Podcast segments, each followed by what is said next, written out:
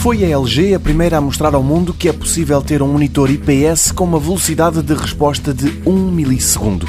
É um dado que apela aos jogadores e foi a pensar neles que a marca sul-coreana mostrou dois monitores que agora fazem parte da família Ultra Gear.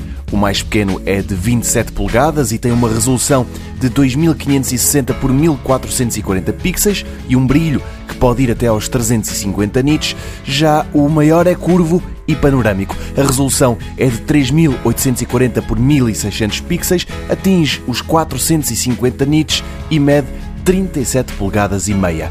Ambos são compatíveis com a tecnologia G-Sync da Nvidia e ambos têm o tal tempo de resposta de 1 milissegundo. O que não há por enquanto são preços, mas que ninguém imagine que vão ser baratos. Ambos serão vendidos nos Estados Unidos já em julho, à Europa chegarão um pouco mais tarde.